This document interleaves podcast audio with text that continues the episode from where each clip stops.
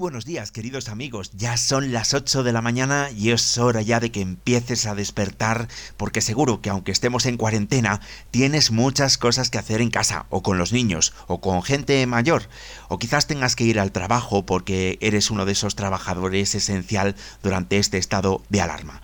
Por eso precisamente estamos aquí nosotros, porque queremos que comiences el día con buen pie, con buenas noticias, conociendo mejor España y con mensajes positivos, que eso es lo que queremos transmitirte fundamentalmente en estos días tan, tan difíciles. Mensajes muy positivos para todos. Si os parece, vamos a dejarnos ya de tantos rodeos y vamos a comenzar ya el programa. Adelante, sintonía. Aquí comienza Siete Días por Delante, con Nacho Herranz y todo su equipo.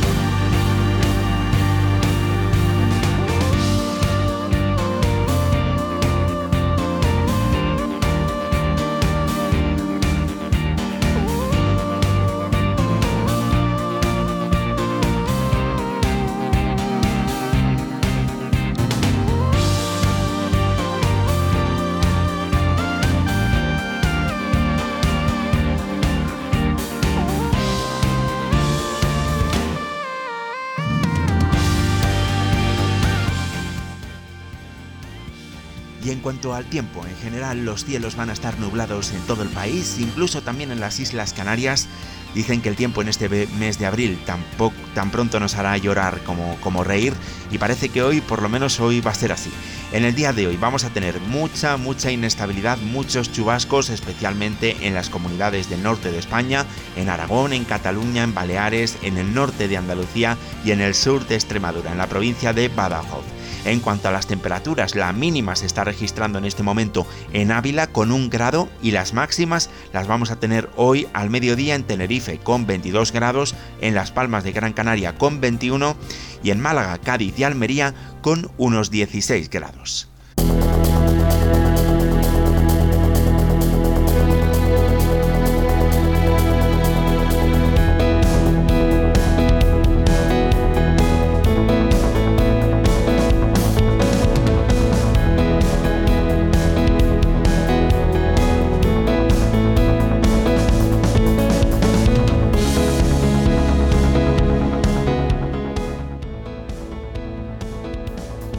Ya sabes que estamos en cuarentena y que no podemos salir de casa.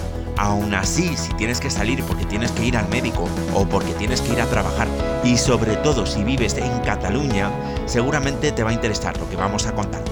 Porque desde hoy, desde hoy jueves y hasta que termine este estado de alarma, el transporte público en Cataluña va a ser gratuito tanto el metro como los autobuses urbanos e interurbanos, los ferrocarriles de la Generalitat y los servicios de rodalíes de Renfe.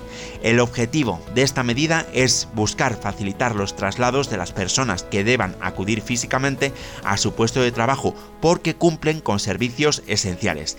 De hecho, tras el endurecimiento del decreto del estado de alarma para frenar la propagación del coronavirus, son los únicos ciudadanos con permiso para desplazarse.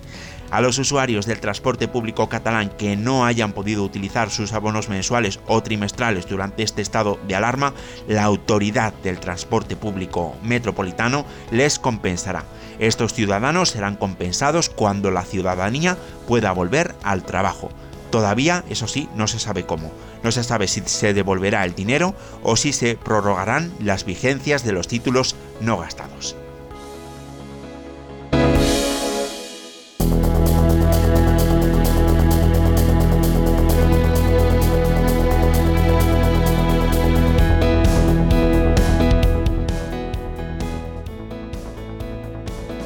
La redacción de este programa, Isabel Galvez y Leopoldo Fuentes Muñoz, y en la producción, la dirección y el micrófono, quien te habla, Nacho Herranz.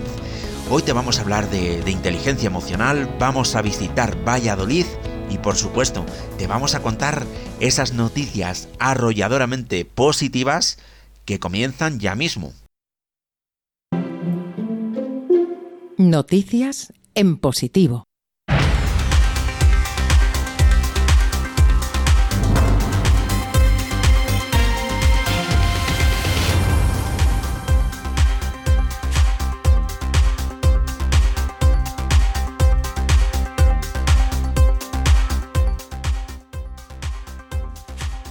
Descubren que mantener el ambiente húmedo en casa ayuda a frenar el coronavirus.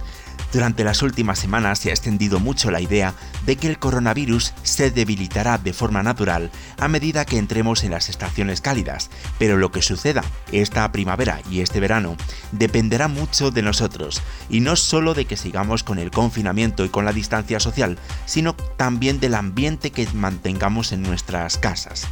Estas son las conclusiones a las que ha llegado un equipo de investigadores de la Universidad de Yale, revisando su propia investigación anterior sobre cómo se transmiten los virus respiratorios.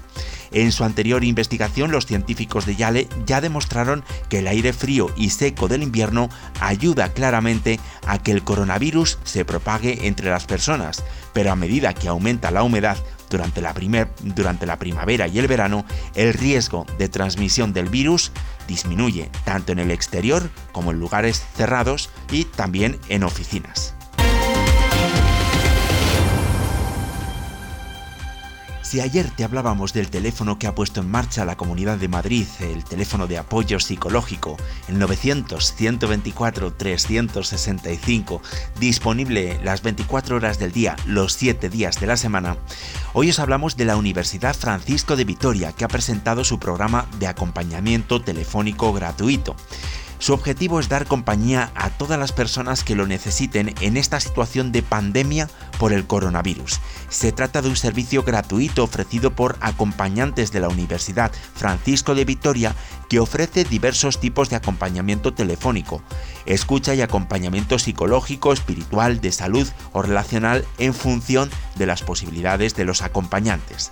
Conscientes de la situación tan complicada que vivimos en este momento por el estado de alarma causado por el coronavirus, la Universidad Francisco de Vitoria quiere salir al paso de las personas que están o se sientan solas y necesitan relación y compañía, que buscan algún consejo psicológico o espiritual, que necesitan y no encuentran algún asesoramiento médico o asistencial, tal y como ha explicado el rector de esta universidad, Daniel Sala, en la presentación de este programa.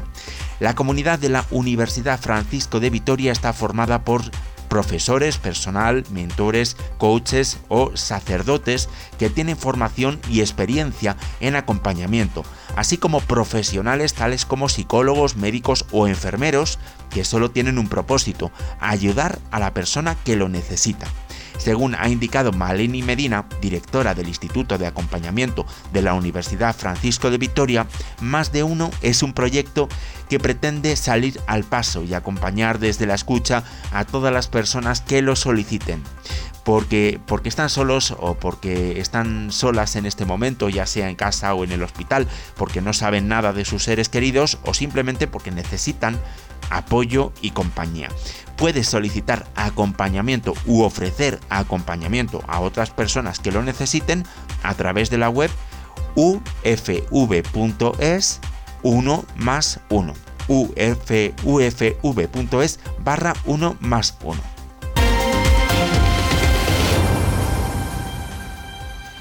El rostro de la esperanza en Italia. Un bebé de dos meses logra superar el coronavirus. Se llama Leonardo, apenas tiene dos meses y ha ganado ya la batalla al coronavirus.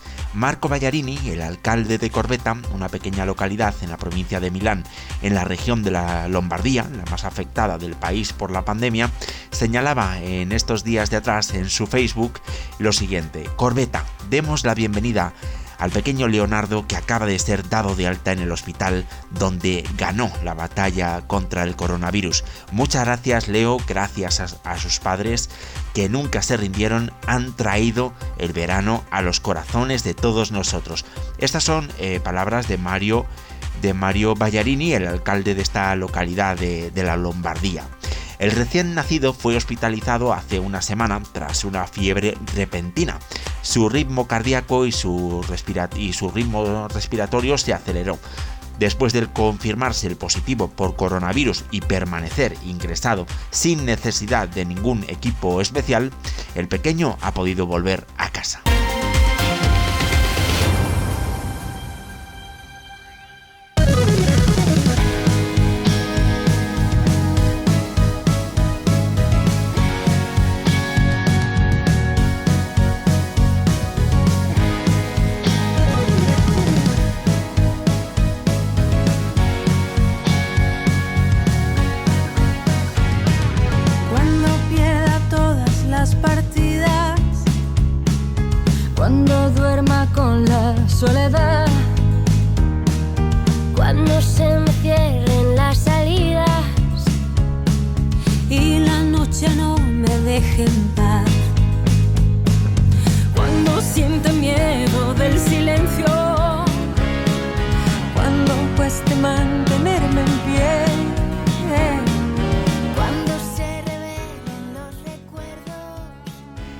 El Resistiré del dúo dinámico se ha convertido en el himno de los balcones en esta batalla contra el coronavirus y en este caso la flor innata del eh, del pop español ha decidido convertirla en un grito de guerra conjunto para grabar un vídeo que ayude a combatir la pandemia.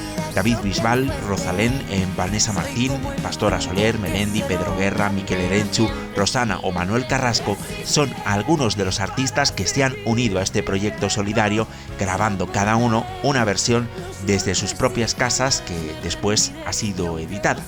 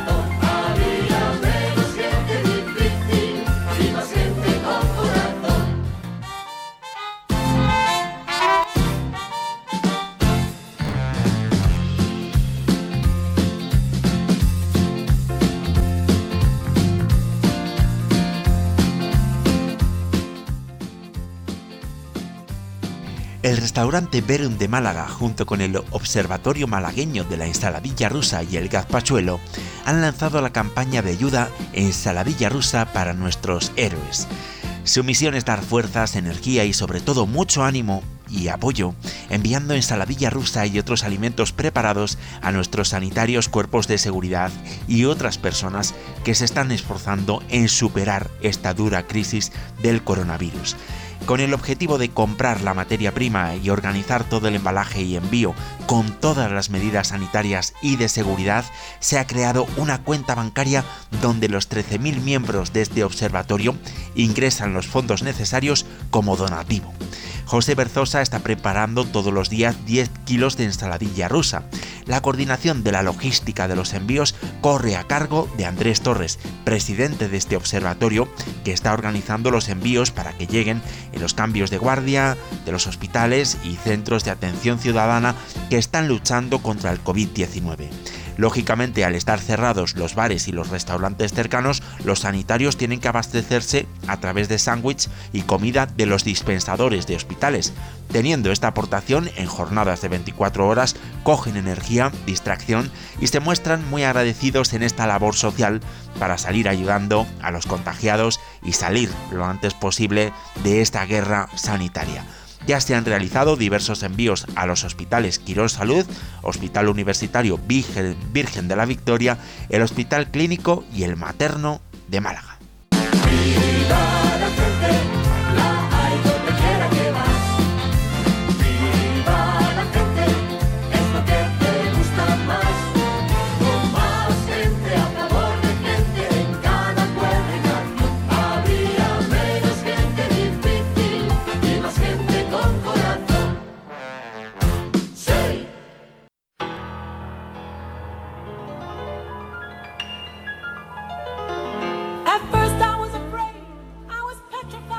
Pues son las 8 y cuarto de la mañana y hay canciones que con solo escuchar sus primeros acordes ya nos llenan de positividad y de energía positiva. Una de ellas, por supuesto, es el Resistiré del dúo dinámico en cualquiera de sus versiones y otra puede ser este I Could Survive de Gloria Gaynor. Sin duda, también otro gran himno con esta, contra esta gran pandemia.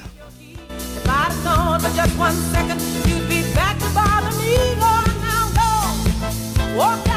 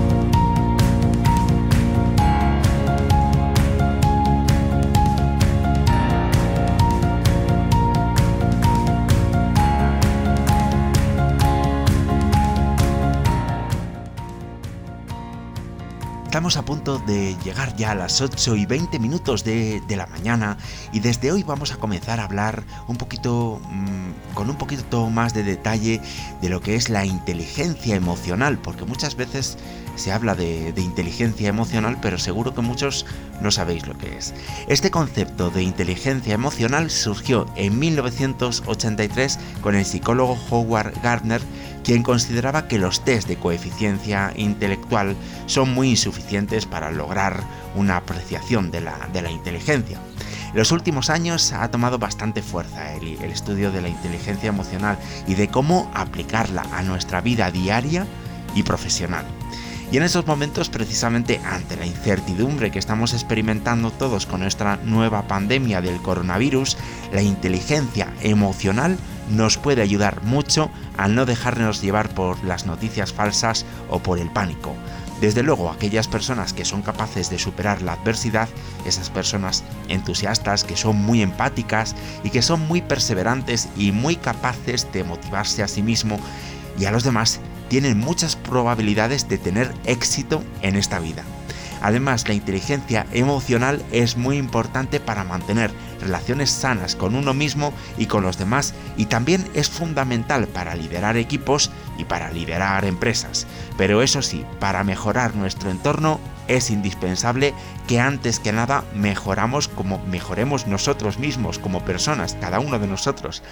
Sin duda, ser inteligentes emocionalmente nos permite conocernos mucho mejor, definir nuestras capacidades, descubrir nuestras limitaciones y eh, cómo convertir pues estas limitaciones en potencialidades. Además, también nos permite conocer a los demás, automotivarnos y a expresar nuestros sentimientos. La propuesta que te hacemos desde 7 días por delante es que a partir de ahora todos nosotros seamos mucho más inteligentes emocionalmente hablando. Podríamos definir la inteligencia emocional como una corriente de la psicología que valora la emoción y la relación interpersonal como elementos clave para analizar la inteligencia humana. Pero ahora mismo hay muchas disciplinas, muchas disciplinas científicas que están estudiando la inteligencia emocional, la psicología, la neurofisiología o la neurobioquímica. Y cada uno de nosotros, como seres humanos, somos únicos y somos irrepetibles, ya que cada uno de nosotros pues tenemos nuestro modo de ser, de sentir, de pensar y de actuar. Pero si os parece, vamos a hacer un pequeño recorrido por los diferentes tipos de inteligencia aceptados en este mismo momento por la psicología. La primera inteligencia sería la lógico-matemática. En ella está implícita pues, la capacidad para calcular, generar modelos, verificar hipótesis, pensar de, manera lógica. Dicen que los científicos suelen tener este tipo de inteligencia. También, es la inteligencia, también está la inteligencia espacial, que es la capacidad de observar el mundo y los objetos desde diferentes perspectivas. Los arquitectos, los diseñadores, los fotógrafos suelen ser muy inteligentes, espacialmente hablando. Luego está la inteligencia lingüística, que es la capacidad para, utilizar el, lenguaje de una manera amplia y eficaz y para comprender el orden y el significado de las palabras. Profesionales de la comunicación, escritores, políticos o vendedores, pues tienen una, una buena inteligencia lingüística. Seguimos hablando de más tipos de inteligencia. Las personas que tienen mucha inteligencia corporal tienen una gran capacidad para expresar ideas y sentimientos a través del cuerpo. Son bailarines, futbolistas, cirujanos o actores ¿eh? y suelen estar muy bien dotados para este tipo de inteligencia. Lo que es la inteligencia musical hay que estimularla para que se desarrolle bien.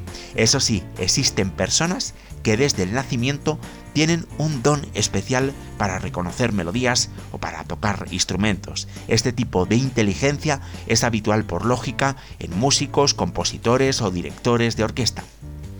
La inteligencia naturalista pictórica se caracteriza por el interés en la observación del entorno. Las personas que han desarrollado este tipo de inteligencia tienden mucho a la reflexión y al planteamiento de la importancia del medio ambiente. Suelen ser amantes de, las excursiones, del cuidado de las plantas y de los animales.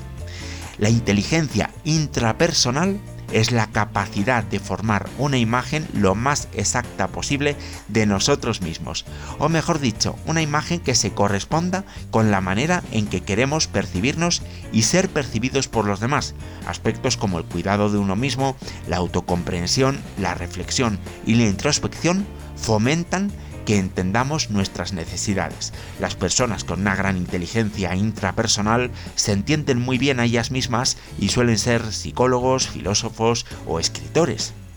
La inteligencia interpersonal Ojo, que es interpersonal, ya no intrapersonal, eh, interpersonal. En este caso aludimos a la capacidad de entender a los demás, por eso es interpersonal, de, empatizar con las personas teniendo pues una gran sensibilidad. son individuos que tienen una gran capacidad para, para relacionarse con los otros, suelen ser políticos, actores o profesionales de la educación. Y la inteligencia existencial, pues esta, esta inteligencia tiene como característica la introspección sobre el mundo y sobre los elementos que, nos rodean, es decir, meditar mucho del aquí, de la ahora, de la existencia, de los motivos de los acontecimientos.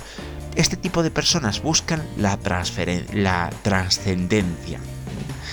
Pero, pero vamos a lo nuestro. Y la inteligencia emocional. ¿eh? ¿Cómo podríamos eh, definir la inteligencia emocional? Bueno, ya hemos Hemos hecho, una pequeña definición antes, pero la vamos a ampliar un poquito más.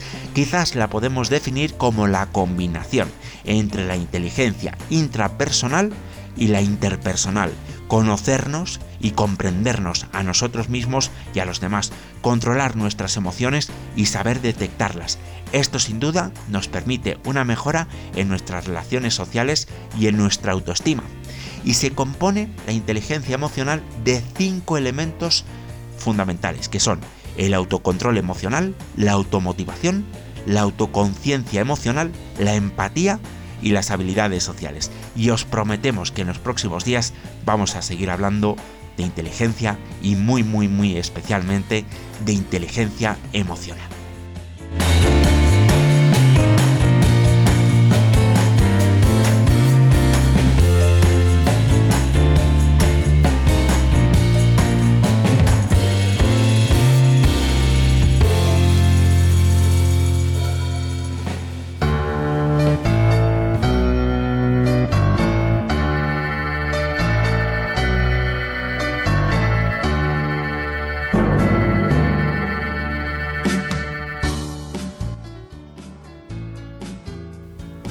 Estamos ya llegando a las ocho y media de la mañana y después de hacer un viaje por los diferentes tipos de inteligencia, después de esto yo creo que lo mejor es que nos hagamos un viaje, pero con la imaginación, claro, porque de otra manera no lo podemos hacer.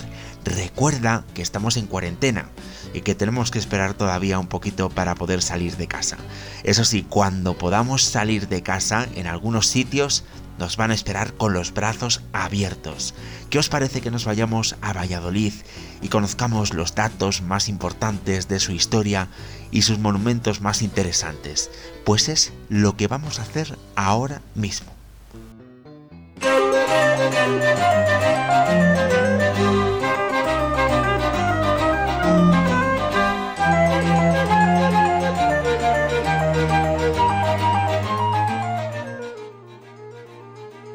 A orillas de las remansadas y quietas aguas del Pisuerga, en medio del sobrio paisaje de la meseta superior, se encuentra Valladolid.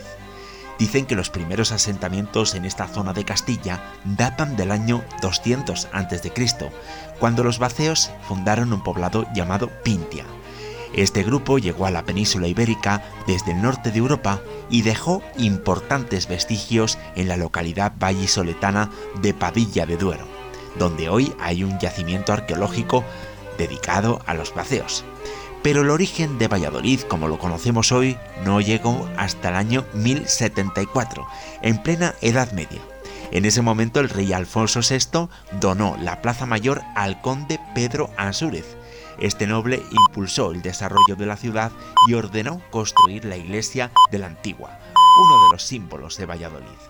Valladolid tiene muchos datos, datos para la historia. Aquí se casaron los reyes católicos, murió Cristóbal Colón y entre 1601 y 1606 fue capital de España. Pero si os parece, vamos a recordar y vamos a recorrer, mejor dicho, algunos de los lugares más característicos de la ciudad.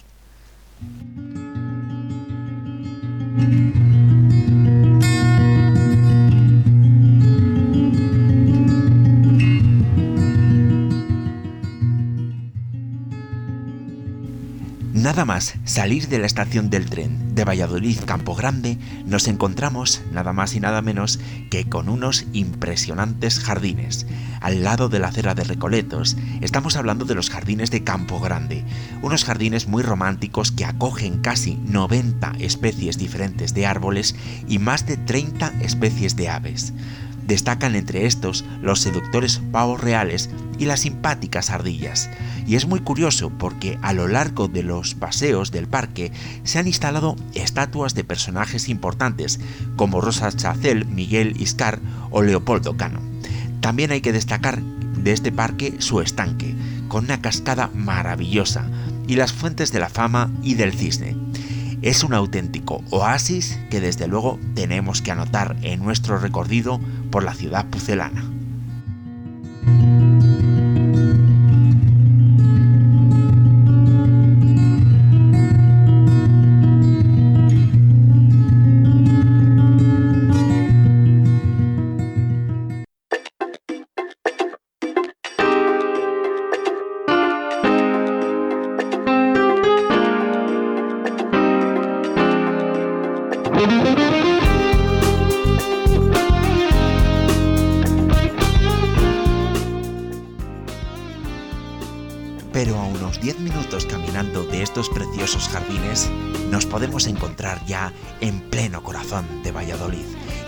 Su Plaza Mayor.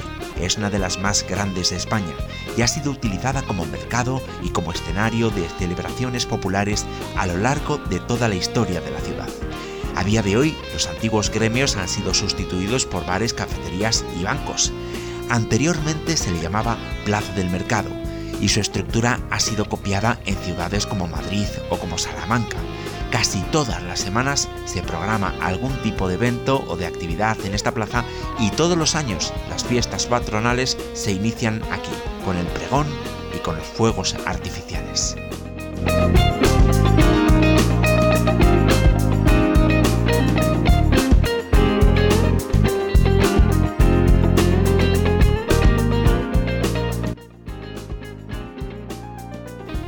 Y partiendo de aquí, de la plaza, si os parece, vamos a hacer un pequeño recorrido por algunos de los edificios más destacados de esta ciudad, como la iglesia de San Pablo, la catedral, la iglesia de la Antigua o el colegio de San Gregorio.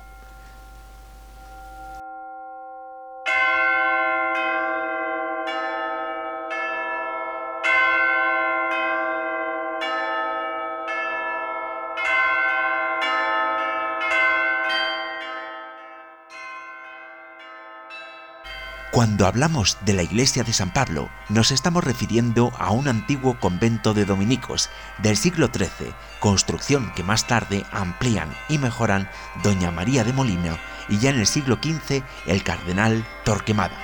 Se trata de un edificio de estilo gótico tardío y destaca especialmente su fachada al parecer construida en dos fases, la primera realizada por Simón de Colonia en tiempos de Fray Alonso de Burgos y la segunda en época ya del Duque de Lerma, quien por cierto está enterrado en esta iglesia. Sin duda, la fachada de esta iglesia de San Pablo constituye una de las más bellas manifestaciones del gótico de finales del siglo XV.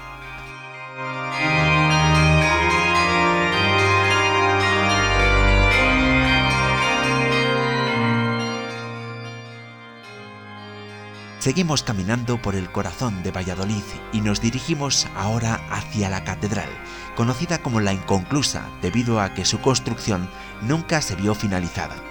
En este templo se encuentra encerrado el conde Ansúrez, considerado el fundador de la ciudad.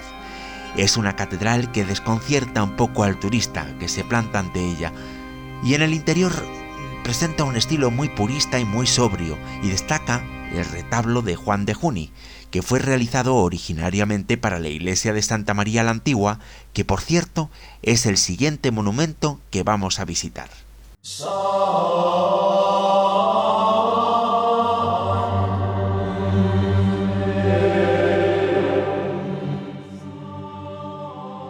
Sin duda, la iglesia de la Antigua es uno de los símbolos de Valladolid.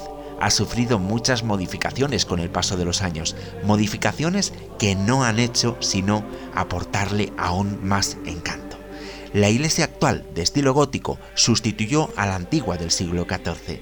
Al lado de la antigua se encuentra la universidad, por lo que en la zona hay muchas terrazas con ambiente universitario. Además, existen muchos jardines y muchas zonas verdes, lo que causa que sea uno de los lugares más agradables de la ciudad.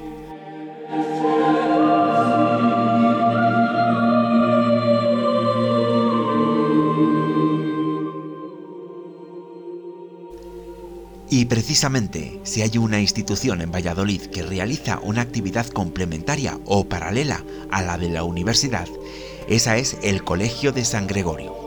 Fue fundado a finales del siglo XV en plena época de los Reyes Católicos y constituye el monumento isabelino más importante de la ciudad. La fachada presenta una fastuosa decoración que hace de la exaltación del escudo real su principal centro de atracción. En la actualidad, el Colegio de San Gregorio es la sede principal del Museo Nacional de Escritura Policromada y por consiguiente alberga numerosas obras que figuran entre lo más destacado de la creación artística española. En su interior, un elemento muy destacado es la gran escalinata, donde se fusionan el estilo mudéjar, el renacentista y el gótico. Hay que destacar también que el patio que podemos encontrar en el interior es de gran belleza.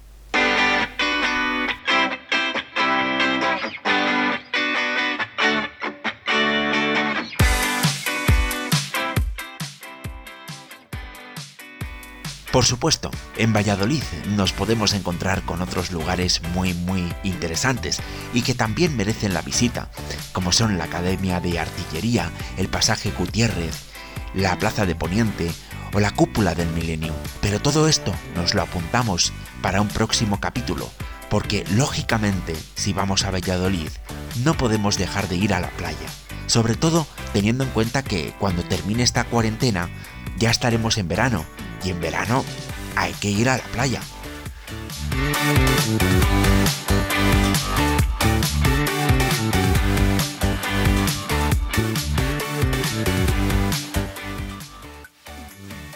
Y es que Valladolid cuenta con una de las mejores playas fluviales de España.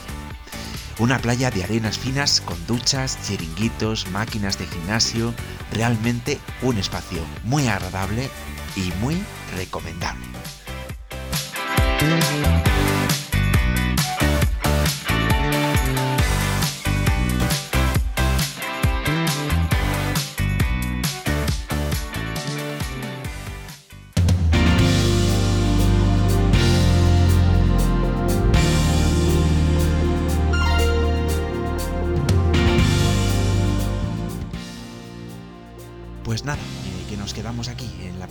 Moreras, en Valladolid.